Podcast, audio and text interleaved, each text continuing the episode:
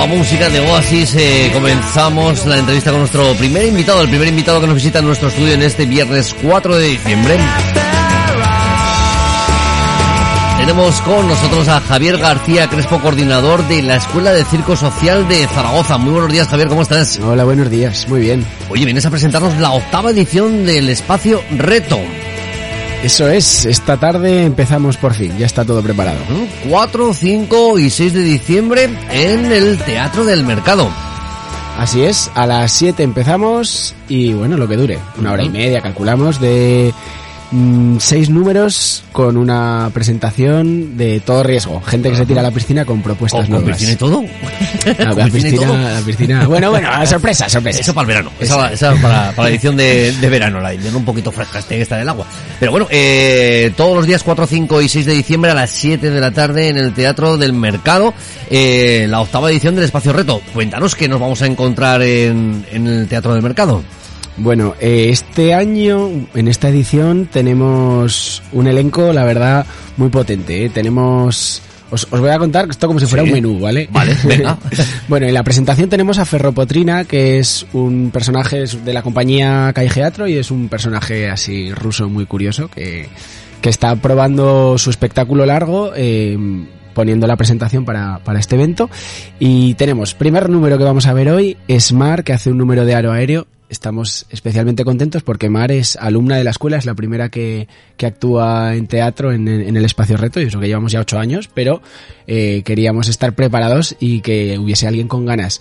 Ha estado trabajando muchísimo en este número y bueno, va a tener sorpresas, no os voy a contar mucho porque si no, claro, claro. lo chafamos, lo chafamos. Así es. Eh, después tenemos a Edu de la compañía Lo de Ya, que nos presenta un número de malabares, se llama Zenith, su, su número y bueno, es danza y malabares. Tampoco voy a explicar más, pero realmente muy, muy interesante.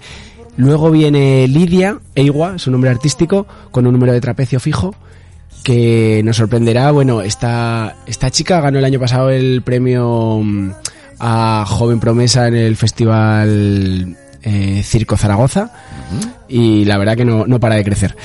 Luego tenemos a Claudia e Inés que nos, nos van a presentar una, mm, una propuesta de danza en la que mezclan claqué, flamenco, danza contemporánea y ballet. Oh, joder, O sea- menuda mezcla, ¿no? Menuda fusión. Sí, sí, sí, sí. Sí, muy interesante. Y mm, más tarde llegarán Gustavo y Teresa. Eh, Gustavo a la voz, eh, crea la música en directo con sus loops. Bueno, si no lo conocéis es, es una locura, te mete en un mundo en un mundo mágico. Y luego Teresa con, con su número de trapecio, pero es un trapecio que sí se mueve y juega a dos alturas. Ya, ya lo veréis. Otra, eso suena difícil, ¿eh? Suena, sí, no, suena difícil. Suena difícil, sí, sí. Ya trapecio, difícil. A dos alturas mm, y en Mm, movimiento ya, mm, mm. la leche. Eso es. Tozolón, eso se llama tozolón. No, no, esperemos que no. No, no, que digo, no. sí, se lo hago yo, se lo hago yo. Ah, bueno, vale. bueno, ya para empezar tenemos vértigo, mal, mal empezamos. Eso, y, y luego ya para cerrar tendremos a Aitor de la compañía Sueyu que nos va a presentar un número de acrobacia con látigo, con un Ah, látigo, manipula látigo, la primera, la primera fila, no hay nadie, ya lo hemos comprobado, por si acaso. Y bueno, y bah, con un particular sentido del humor que, que ya, ya lo veréis. Es que yo he estado en las pruebas, entonces lo tengo, vamos, lo Claro, tengo fresquísimo. Tú ya la has visto, tú ya la has visto. claro, soy un enchufado. Joder, claro, así cualquiera, ¿eh? Oye, que vaya, vaya, vaya edición, ¿no? La de este año de- del Espacio Reto, a pesar de ser un año tan complicado y estando, pues bueno, como estamos en la situación que estamos ahora de, de pandemia, con las limitaciones de aforo que evidentemente tenemos todavía en, la cultura, mm, bueno, es preparar una edición potente, ¿eh? Sí, nosotros la hemos luchado como, como todos los años, abriendo las puertas a todas las propuestas y, y además yo creo que este año es especialmente necesario por, por el tema de, de la creación, porque a nivel artístico ha sido un bajón para todo el mundo, ¿no? Eh, lo, lo habréis notado, ¿no? Yo en el, en el tiempo del confinamiento la verdad que tenía la mente bloqueada, entonces tener una fecha en el espacio reto para mostrar ha hecho que, que todas, todos estos artistas se motiven, entrenen, ensayen y, y sigan creando para que no pare.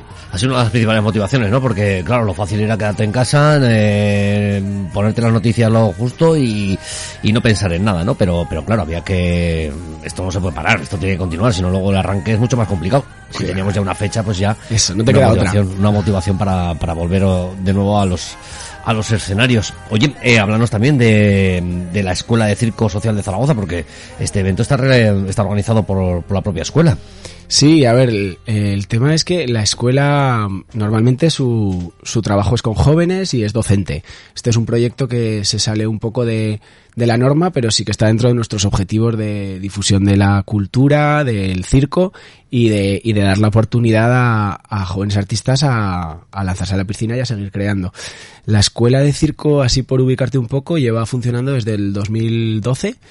Entonces ya llevamos un recorrido grande y, y actualmente tenemos en torno a 150 alumnos, es un momento complicado, el año pasado eran 200, pero, pero bueno, es para que entiendas que estamos en, en claro. muchos barrios de la ciudad y, y, hay, y hay mucha gente implicada. Es, es algo que creemos que es muy sano para, para educar a los chavales porque te sales de del formato competitivo de muchos deportes y se pueden enseñar valores a través del circo de una forma creativa.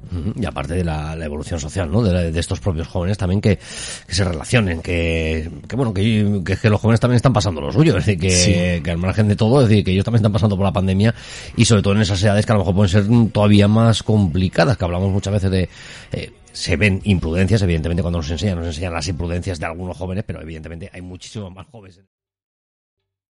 ¿Te está gustando este episodio? Hazte fan desde el botón Apoyar del podcast de Nivos.